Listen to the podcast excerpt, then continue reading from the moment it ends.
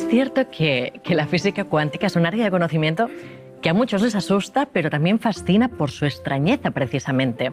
La física cuántica es un poco el, cómo se ha acabado culminando el conocimiento desde la antigua Grecia, ¿no? que se empezó a, hacer la ciencia y la filosofía para comprender el mundo hasta, hasta el día de hoy. Es la teoría, una de las dos teorías que tenemos actualmente para explicar el cosmos. Y básicamente esta teoría lo que nos describe es cómo se comportan las partículas fundamentales, las partículas más pequeñas incluso que los átomos, que nos forman a ti, a mí y a todo lo que vemos a nuestro alrededor. Y lo que se encontraron los científicos de principios del siglo XX, precisamente cuando se adentraron a estudiar la esencia de la materia, es que estas partículas tan pequeñas, estas partículas fundamentales, se comportan de una manera bien extraña, muy antiintuitiva. Ah, parece que pueden estar en dos sitios simultáneamente, pueden atravesar paredes, pueden teleportarse o pueden tener, en palabras de Einstein, conexiones fantasmagóricas. o lo que le ocurre a una partícula puede estar relacionado con lo que le ocurre a otra partícula, aunque estén en una punta y otra del universo.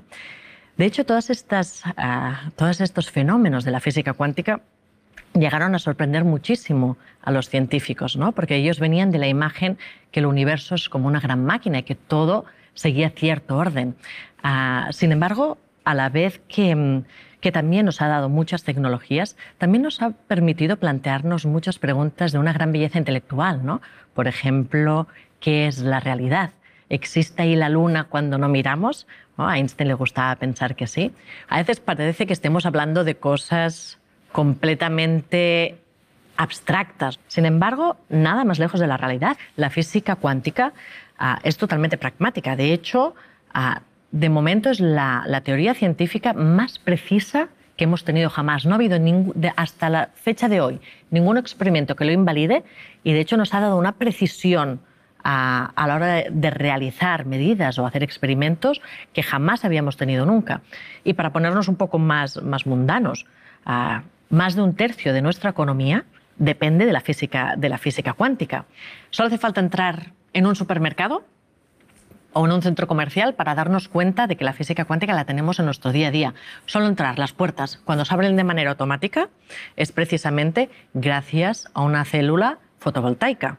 ¿No? Es lo que hace la magia de que las puertas no necesiten que nosotros hagamos ningún esfuerzo. Eso nació gracias a lo que tenemos de la física cuántica.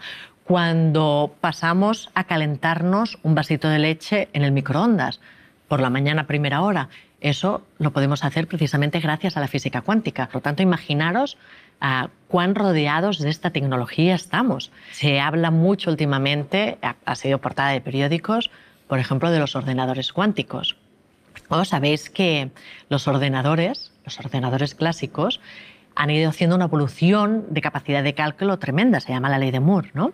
Cómo va creciendo exponencialmente la potencia de nuestros ordenadores. Pero fijaos cómo aunque los ordenadores clásicos crezcan de manera exponencial, también lo hacen porque los chips los van haciendo cada vez más pequeños.